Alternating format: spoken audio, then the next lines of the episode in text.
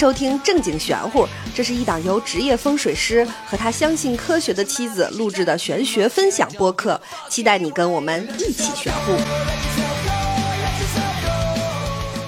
你好，欢迎收听正经玄乎，我是大刘，我是王权，我们是两口子，权哥是职业的风水师。那我呢，作为他的爱人，不是那么的关心他的工作，但是呢，我非常喜欢提一些有的没的问题，所以呢，就想做一个播客跟大家分享出来。最近正在看这个电影《封神》，我就想说，狐狸精这个苏妲己，她是不是出马仙儿？我想问一下，嗯，你是怎么把苏妲己和出马仙儿联系到一起的？在我的这个了解里呢，出马仙儿就是应该是有不同的仙家，就跟鸡通其技，就是。搞一个小仪式，然后呢，就会有一个仙家在他耳边说话。然后我知道的这出马仙儿呢，他可能分两种，一种是。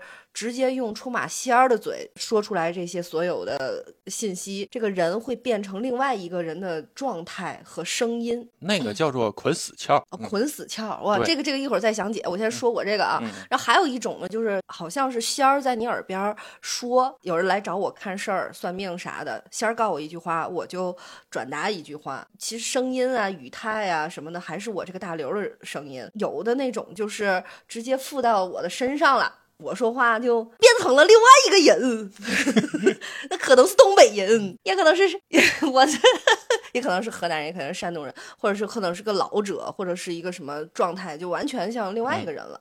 然后呢，苏妲己呢，你想，那狐狸附他身上了吗？他没给人看事儿挣钱，但是他也帮这个阴寿，帮这个纣王弄弄事儿了呀。所以你看，苏妲己和这出马仙儿，他们这不是也一块儿了吗？就我就那么想的啊。你来给大家讲讲。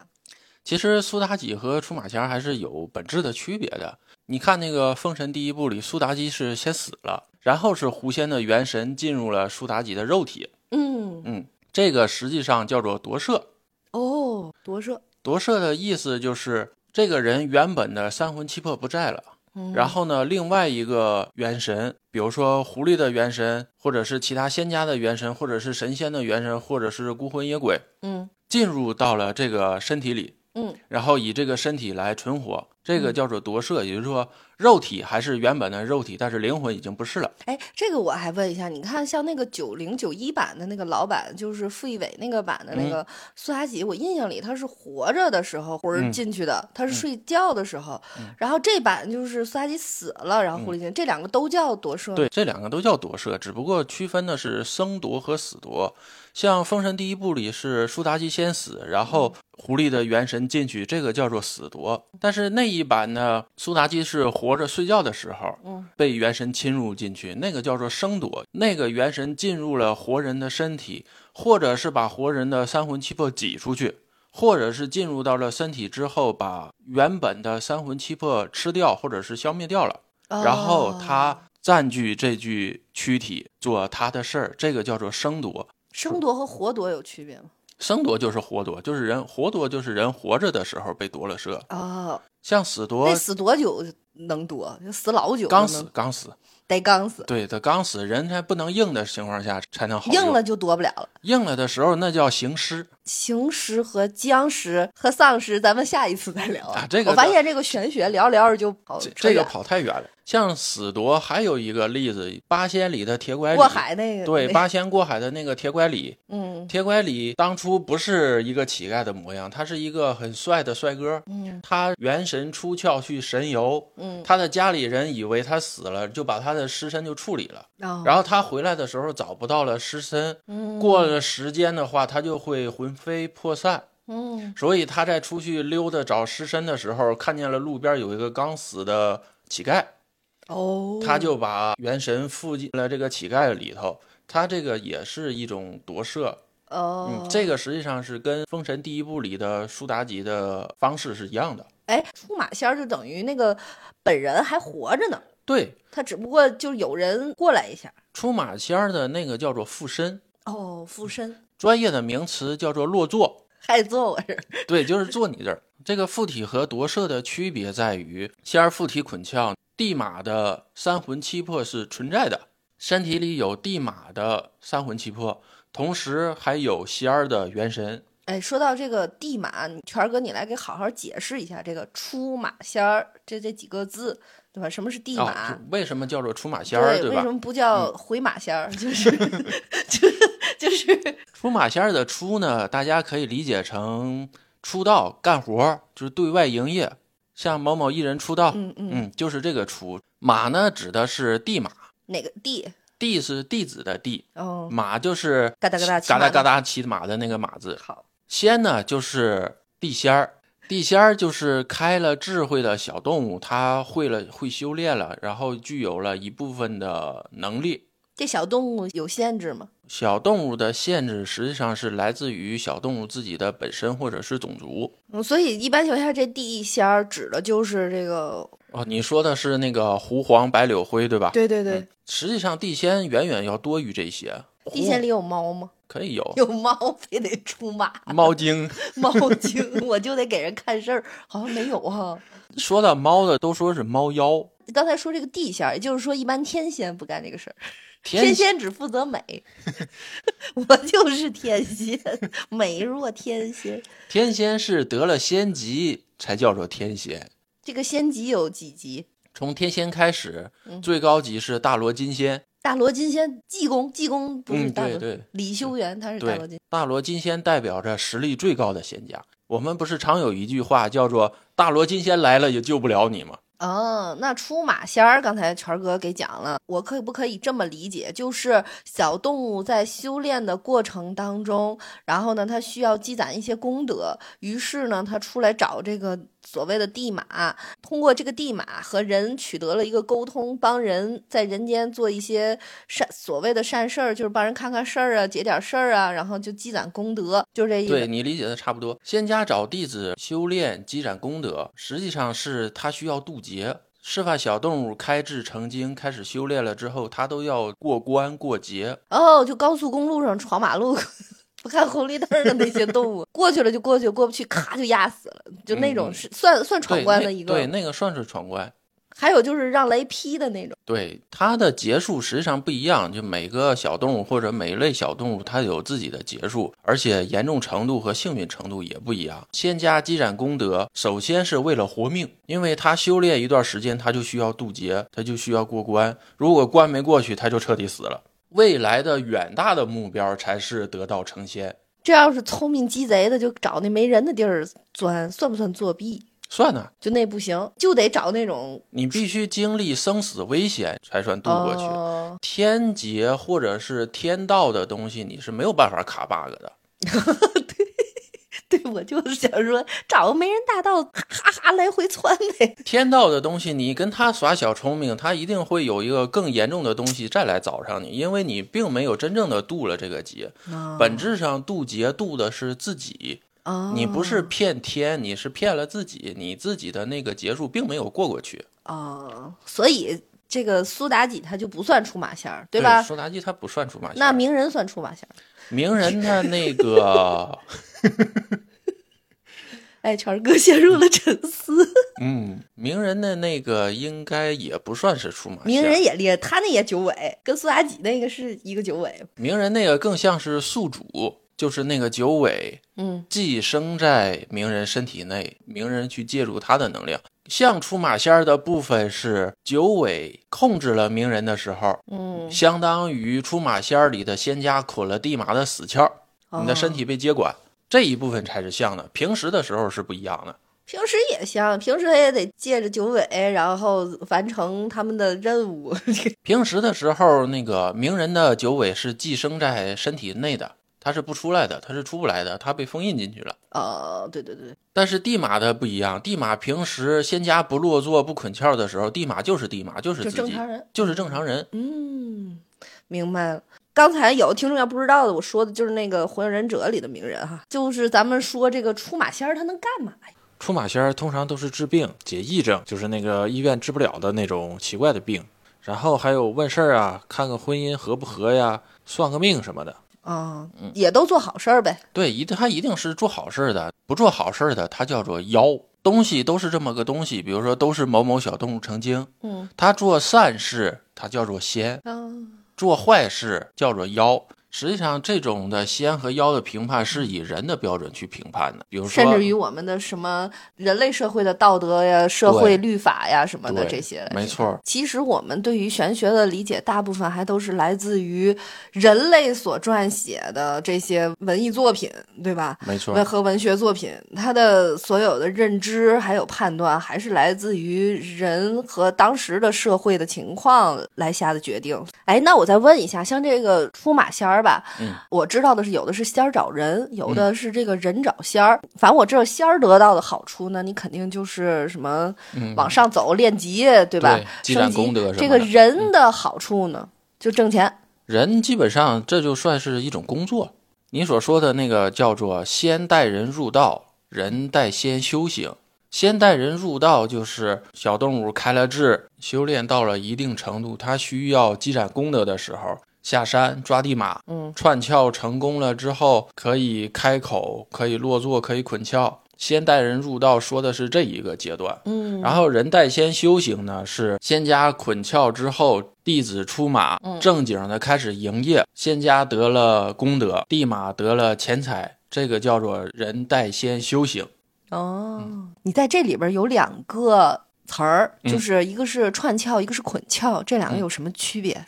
串窍是一个前期工作，大家都知道人有奇经八脉，但是人的奇经八脉是封闭的。奇经八脉，奇经八脉不是七经八脉，是奇经奇怪的七上八下，就是奇奇哪个奇？奇怪的奇哪个呢？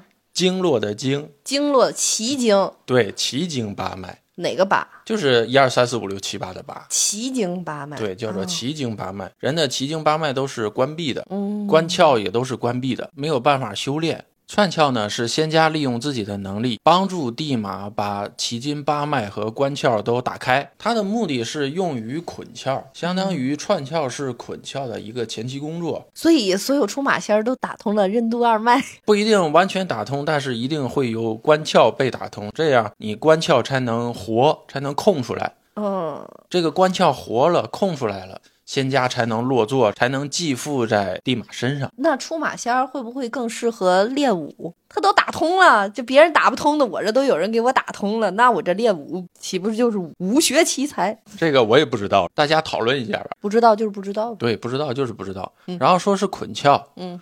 捆窍呢有半捆和全捆，捆就是捆住的捆，对，就是捆住的捆。半捆是地马和仙家同时在身体里都保持清醒，就是你刚才说的，仙家说一句，地马听了，然后地马再转述给来的人。全捆呢，就是仙家元神接管了地马的身体，嗯，地马的精神思维陷入沉睡，完全把身体交给了仙家。地马醒来的时候是完全不知道的，相当于被催眠一样，就跟精神分裂似的呗。对于外人的角度来看，外人看就像精神分裂，就像分裂一样。但这种是不是就会出现我说的那种，就是他在全捆的那一刻，整个人的声音形态啊，然后表达都变成可以变成另外一个人。对对对，肉体的外形还是这个人，但是他的神态、语气、语调、精神控制的东西，全都变成了仙家的意志。嗯，明白了。那我接着问啊，怎么才能成为出马仙？咋我就不是出马仙？怎么没人来找我呢？我这么灵，成为出马仙儿，它是有前提的，它必须是先跟仙家结缘，嗯，然后仙家修炼成功了，需要下山抓弟子的时候，才能成为出马仙儿。那怎么结缘？这个结缘有很多，一类的呢是家传，嗯，就是家里的某一代结了善缘。有了因果，也有可能呢是家里的某一代成为过出马仙儿，后代的繁衍当中又有某一代的家庭成员非常适合成为出马仙儿的体质，仙家他就会去找这个人，跟他用精神沟通。这是精神沟通，是有人跟我说话吗？你可以理解成是精神里有一个想法进来，非常独立的另外的一个想法跟你说。在现代医学里，就第一次发生这个事儿的时候，我怎么去 感受到这是有人要？把我弄为弟子，还是我自己精神分裂了，出现了幻觉？对于现代西方医学来说，都会把这一类判定为精神分裂和精神病。被抓弟子的这个地马，嗯，也像一个精神病和精神分裂。哦，然后呢，出马仙儿还有另外一个结缘的方式，就是第一代结缘的人。嗯，这种呢，他一般都是结了善缘，比如说人救过某某小动物，或者是小动物跟某某人有了因果。这是家族传承的第一代跟仙家结缘的这么一个情况。家传和第一代结缘实际上是一码事儿，都是先有了某一代跟仙家结缘，然后后续才有了家族传承的出马仙这个。跟仙家结缘和什么保家仙是一个东西吗？是一个东西，只不过能力不一样。保家仙你相当于一个保佑，他并不捆壳上身，他也不出马干活。另外的一种传承方式是拜师，嗯，拜了师了，相当于你这个人就是师傅家的一脉了，你有和仙家结缘的这么一个资格哦了。，这就是人找仙儿了呗。对，这个就算着人我拜找仙儿。谁谁谁为师，嗯，拜谁他是他自己选的。他拜的实际上是出马仙儿的地马，就是拜的出马仙儿的这个人为师。你拜进去了，你相当于出马仙儿地马的这个家里人，但是你能不能成为出马仙儿，还是要看仙家能不能看得上你。比如说我啊对着一个我觉得是什么要成精的小动物，一顿磕头上香，让他来找我，这没用。没用，那你怎么确定他是不是开了灵智的仙家，而不是纯一个小动物？嗯，看见狐狸你就磕头，啊，没用那你得上那个狐狸养殖场去。啊，就是反正就是我不能见谁都磕，对吧？我得磕出马仙儿，然后看出马仙儿的仙儿能不能看上我。想成为出马仙儿的只有这两条路，要么拜师，要么是家里有传承。明确知道家里没有传承的，又想干这个，只能去拜师。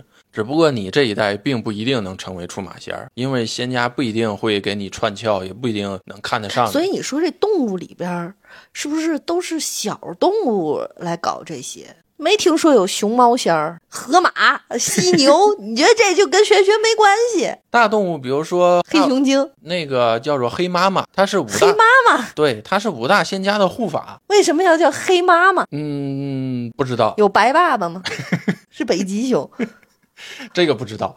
你说北极熊，它跟这玄学它就没关系，对吧？比如说像大象，它就自己聪明，但你感觉它跟那个仙儿啥的没啥关系。大象那就不能叫仙儿了，那应该叫仙了。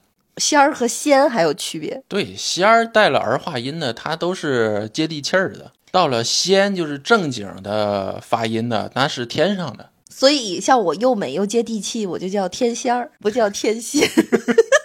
我美若天仙儿，对你美若天仙儿，还略带一点点土气。怎么回事儿？我又土又仙儿，呃，是这么个。地三仙，哎，对，为什么叫叫第三仙，不叫第三仙儿？不知道过。第三仙儿就感觉太诡异了。我是个第三仙儿，黑妈妈是你们都知玄学领域都知的。都知道。对，修炼成功的地儿是在本溪的九鼎铁叉山。嚯，还有地儿，对，有地儿的。本溪是在辽宁，辽宁本溪九鼎铁叉山。嚯，那么具体的一地址，这人老窝儿啊！你把对，他是你在报人身份证了，你 他是在那儿修炼成功的，所以他被称为东北护法。保东北的是黑妈妈，西南的呢？嗯，西南不知道，我只知道保东北的地仙之一有黑妈妈，嗯当然也有五大仙家。五大仙家胡黄白柳灰，它叫做四大家族五大仙。四大家族是没有灰家，因为灰家的名声不好，他灰家是谁？灰家就是好老鼠，老鼠咋名声不好？因为他偷东西嘛，他搬运嘛。然后那能，有蚂蚁厉害？蚂蚁太小，所以没有昆虫的景，不对呀，有啊，蜈蚣对不对？当然有，那个叫做草仙儿，哦，就是草科里的东西叫做草仙儿，蚂蚱、蜈蚣、虫，塑料袋儿。那叫垃圾。四大家族都是谁？四大家族是胡黄白柳，哦，没灰。然后呢，五大仙家五大仙家是有灰，这是在仙家里头的前五。像后边的所谓的副仙儿，副仙儿有獾、有舍利、有狼，舍利没有蛤蜊，嘎啦仙儿。嘎了，有有棒精。哎，对，你看这不一倒着倒着，这哪哪都有。嘎啦仙儿没有，有棒精。我们的古代神话当中，任何东西都能成精。副仙儿的叫法只不过是因为他们家族的成员少。为什么狐排第一？因为狐家修炼的成员多。我感觉狐狸其实可以单放一针儿讲吧，就是因为这狐仙儿太厉害了。对对对，比如说大家都听过的九尾狐，有八尾狐，九尾八尾它不是一个种族，它是狐族修炼过程中的一个阶段。比如说九尾狐当中有青丘族，有涂山族，有有苏族，有苏是有没有的有，苏轼的苏，有苏族。对，有苏族。哎呀，我的妈，对你来说太难了这几个字儿。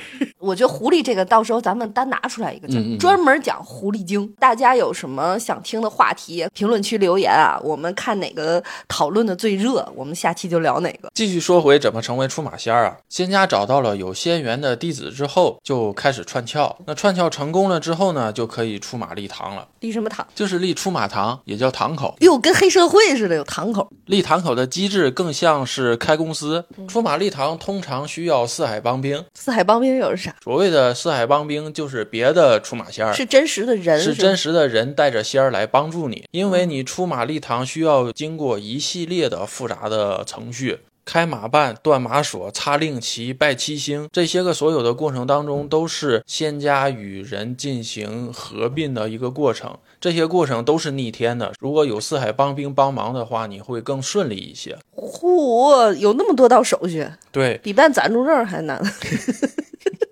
四海帮兵里都要请来大神和二神。大神呢，就是出马弟子，大神是跳大神那大神，对，你可以理解成那个大婶儿。出马弟子被捆了全窍，嗯，肉体被仙家接管，看起来神神叨叨，然后又不能与人沟通，这个就是通常看见的跳大神儿的那个大神儿。二神儿。二神儿呢叫做帮兵，就一般情况下跳大神儿，这个我们归为萨满那一类嘛。二神很像是，就比如说大神儿用来直接和天神什么的对话，二神儿用来负责翻译，他就是用来负责沟通大神儿和这些个问事儿的这些，是吗？对于外人的眼睛里来看，二神儿实际上是一个翻译，嗯，他沟通于大神与雇主之间。实际上，二神还有一个请仙的工作，就是那个唱。唱就是那个嘿，家家户户把门关，拿起文王鼓，右手拿起打王鞭，就那个。哦，二婶儿得有才艺，对，二婶儿把神或者是仙请来，落座于地马之上，就是说落座在大神儿身上。啊、这是萨满中跳大神儿的这么一趴。这萨满哎，咱俩回头也得单拎出来嗯再讲一期。那二婶儿如果五音不全的话，也也能唱，也能请来。只不过是非主流嘛，唱的那个调儿 听起来不是那么美观。那仙儿会生气吗？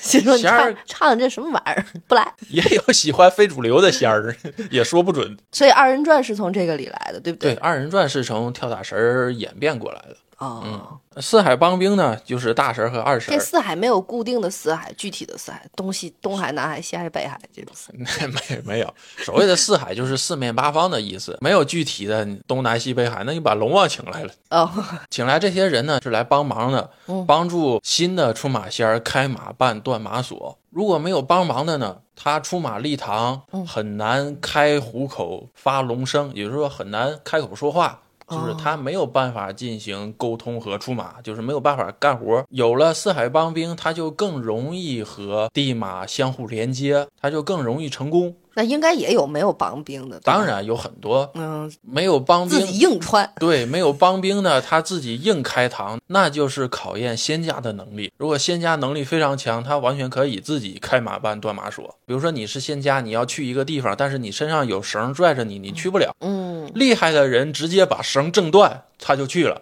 哦，能力稍微差一点的，他没有办法自己把这个绳断开，那就需要有一个人帮他把这个绳剪开，嗯，然后才能成功。这就是四海帮兵的作用。你这让我想起来，就跟那个小孩剪脐带似的，没有小孩自己把脐带撕了的，是吧？自个儿一出生，咔把脐带拔了。是不是没有？没有，没有，没有。嗯，开马绊、断马索之后呢，就可以插令旗、拜七星了。插令旗、拜七星，就是我拿了营业执照了，我举行个开工仪式。这个时候，他就成为了真正的出马仙。然后呢，这个公司有可能是一人公司，也就是说一个仙儿，也有可能是多人公司，就是多个仙儿。然后，哦，这等于这一个人，这个出马仙儿还能头上顶着好几个呢，是吗？对对对，出马仙的地马顶的是这个仙堂，谁能上得了唐单，就是能把这个名儿写在这个唐单上的仙家，嗯，这是堂口里的仙儿。开虎口放龙声，就是在立堂口的时候，仙家先上地马的身，嗯然后用地马的嘴报名儿，我是谁谁谁，就是我是什么什么仙儿，我叫什么什么名儿，你才能把你的名字写在这个唐单上，唐单上才有你的名儿，你才能接受供奉。胡黄白柳青枫，清风是什么？清风就是鬼仙儿，清风不是一个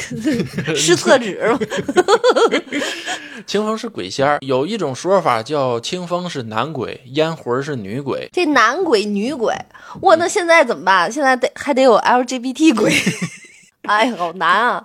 这传统文化和当代社会的冲击就在这儿就产生了。修炼到一定程度的鬼仙儿叫做碑王，碑呢是悲情的悲，就是上边一个妃字，下边一个心字，那个碑，哦，就是冤屈的意思。也有一种叫法是石碑的碑，碑王，正经八百举办过碑王争霸大赛。那跟那个碑王是两码事儿。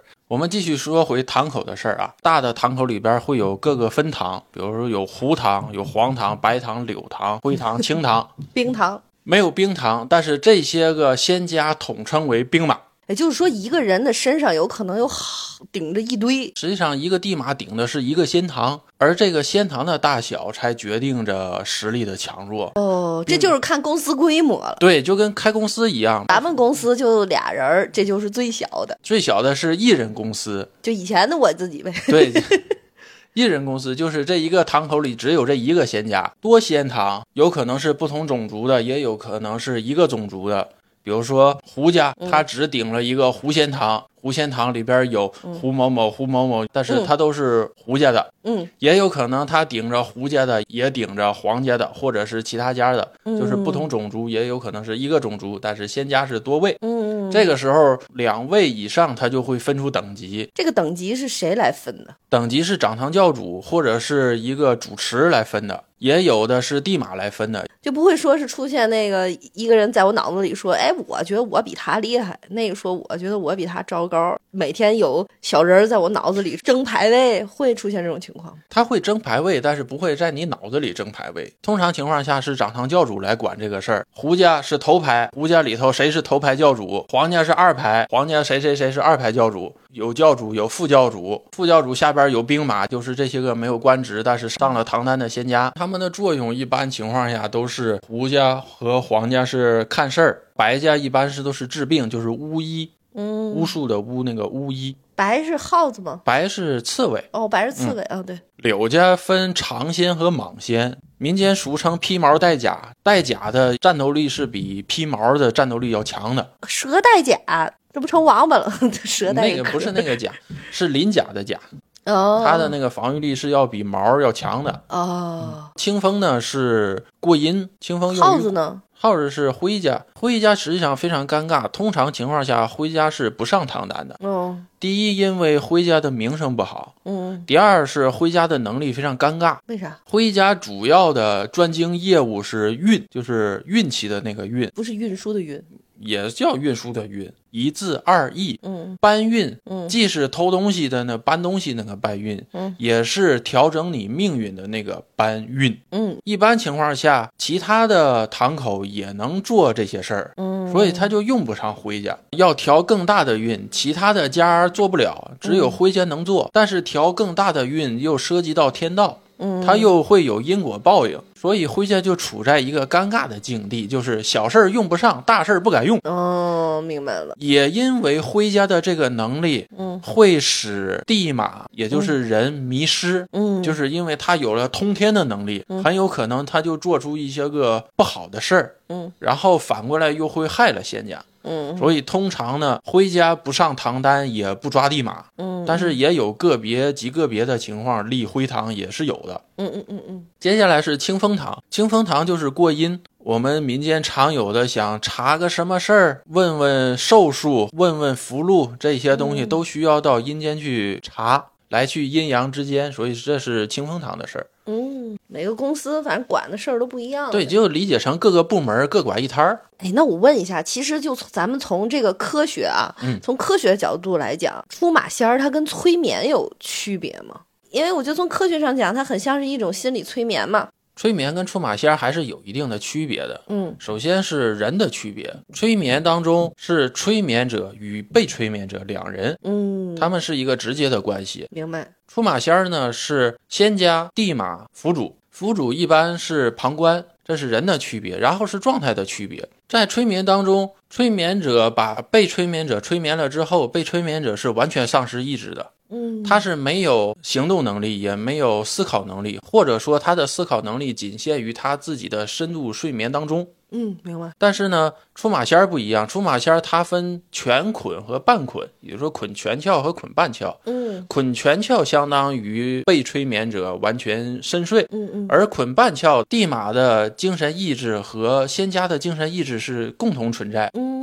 这是状态的区别。嗯，哎，我之前就听说过，我身边就是特别厉害的，有类似于你也不知道是不是叫这个出马仙儿啊。他首先就是千里眼、顺风耳一样，嗯就是他能看到好远好远之外的，比如说你的家里是什么布局，什么就都能看见。嗯然后我身边还有朋友，真的是通过这种玄学找到了狗，嗯就找狗，嗯这种。然后还有就是我有一个朋友的故事，也是家里有一只老猫，然后新来了一只小猫，嗯然后来了之后，这个老猫呢就等于不吃不喝的，嗯就特别抑郁，一开始以为是嫉妒呀什么的，然后但怎么弄好像都不行，后来就拜托了一个这种玄学上的一个师傅，他能进入到这个猫身体里似的，然后就能说说不想跟那个小新来的小猫用一个碗吃饭。喝水，抢人饭碗了，哎，就是就是不想和那个新来的小猫用一个碗吃饭喝水，然后分开之后就好了，嗯之前都感觉都要病死了。嗯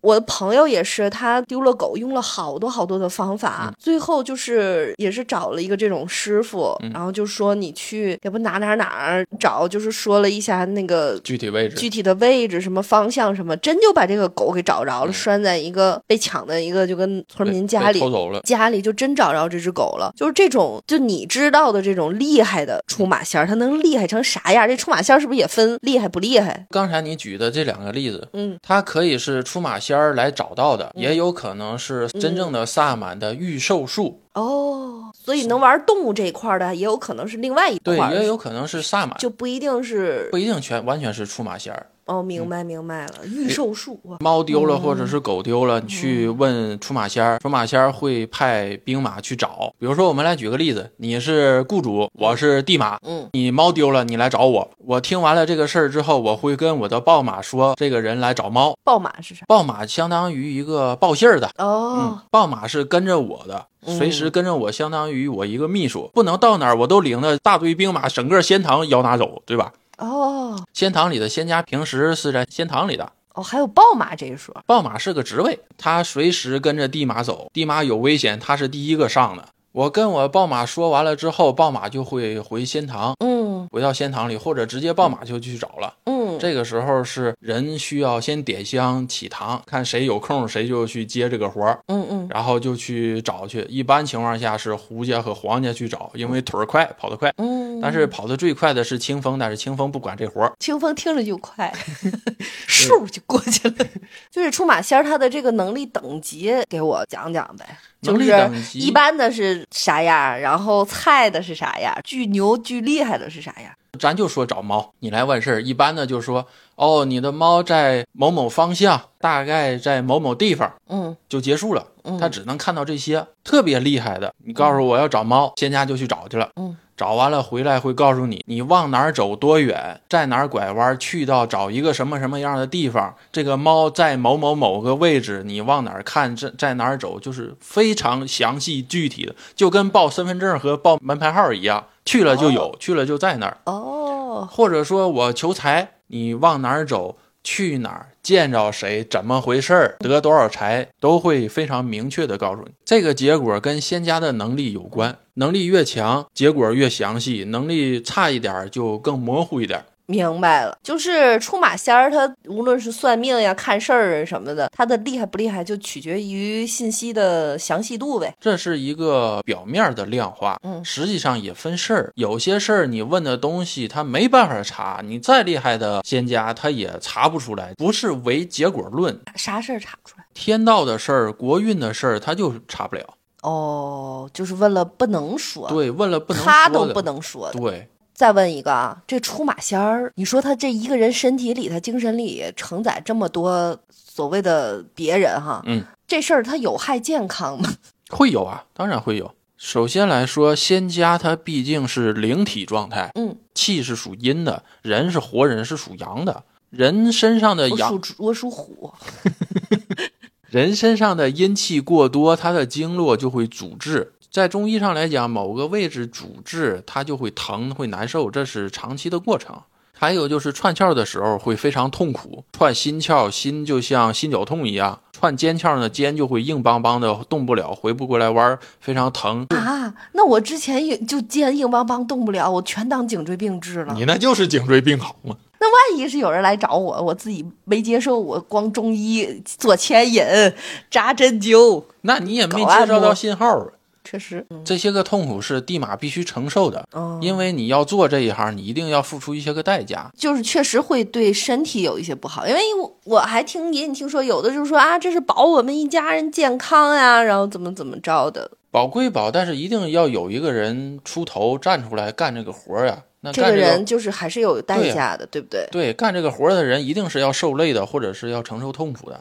如果比如说是出马仙儿通过我的身体里，就在他捆拳窍的时候，我不知道的情况下，他说了不好的事儿，做了不好的话，然后到时候我说这事儿不赖我，这 那不行啊，这也不行，那不行，那毕竟是你的仙家呀，你们是一体呀，对外来说你们是一个公司的，那我能感受到我的仙家要使坏吗？感受不到，这可比开公司难呀，开公司我还能有一个清醒的时候盯着他。对这玩意儿他总是在我不知情的情况下干坏事儿，最后还折损我，这怎么弄啊？这其实这个还是有一定的惩罚的机制的。天地呢，它也是有善恶的法则的。恶念贪嗔痴，你产生了恶念，你自己的心里就会成魔。当你到渡劫或者是过关的时候，这个魔就会被放大。嗯，真正过的关和劫，渡的是你自己的魔性。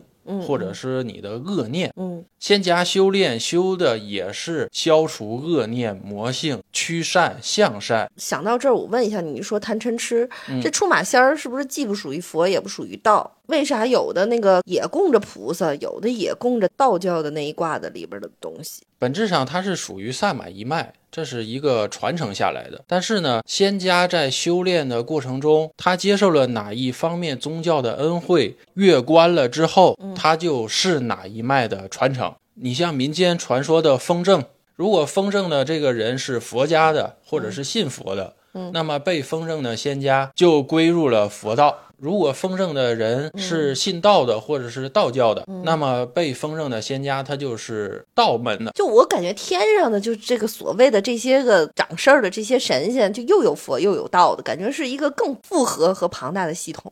然后也有什么如来佛祖、观音菩萨，这不都是活一块儿了吗？天上的这些个神仙相当于一个位面，太白金星啊、哪吒呀这些个，相当于机制内上体制内上班的，他是一个管理者。嗯，只不过部门不同，西方的佛，东方的道，他是另外的自己的一个信仰，他信仰里的这些人也可以进入到体制内去上班。玉皇大帝他们那一套系统是体制内。玉皇大帝和王母娘娘不是夫妻，对吧？王母娘娘是西王母，他俩不是夫妻。王母娘娘住西昆仑，这些个仙家小动物或者是妖啊魔呀，修炼到一定程度，都是去西王母那儿报道。那玉皇大帝呢？玉皇大帝是管着正八经有仙级的体制内的，所以苏妲己归王母娘娘管，不归玉皇大帝管。本质上是归王母娘娘。最后一个问题啊，嗯，仙儿。他总得有个头儿吧，要不人死，要不就这仙儿走了之后，那你说这个人他会不会废了呀？他会不会有心理落差呀？毕竟他曾经拥有过这种天外来的 buff，就是所谓这种神力，他可以弄一些事情啥的。现在他没有了，变成一个没有 buff 的凡人，这个心理落差有吗？那得看个人的心态。有的人看得开的，仙儿走了之后，他该干嘛干嘛的；有的人呢，心里心态不好，仙儿走了之后，他落差很大。嗯，所以他就开始骗人了。哦，就其实仙儿已经走了，他还给人演仙儿还在。对，就是仙儿走了，然后他还继续干活。嗯，这就是为什么民间有好多出马仙儿一开始非常准，但是看着看着就不准了。因为人家走了，是不是？对，是因为仙家走了，他只是还在凭经验继续做。仙家走了，还会有什么仪式吗？仙家走了就是得道飞升了。是我的意思是说，对于俩人之间，因为毕竟俩人连接的时候有斩马这那的这些仪式，仙家走的时候还有仪式吗？说的是我走了。仙家飞升一般跟地马只会告诉说我们缘分尽了。接下来我要接受上天封仙接引，然后呢就去成仙了。嗯，这就是他的走了。他的仪式是上界来做的，他跟地马没关系了。就那也就是其实意识里有一个声音跟他说：“我该走了，对吗？”对，临走之前，地马也是知道的。这个仙家走了，地马还在骗人的这种就属于贪。对，这个就属于贪。你不算出马仙儿，对不对？对我不是，没有任何人找你，对不对？对我没有出马仙儿，我是正经的风水一脉。哦，你就纯靠自己学习算。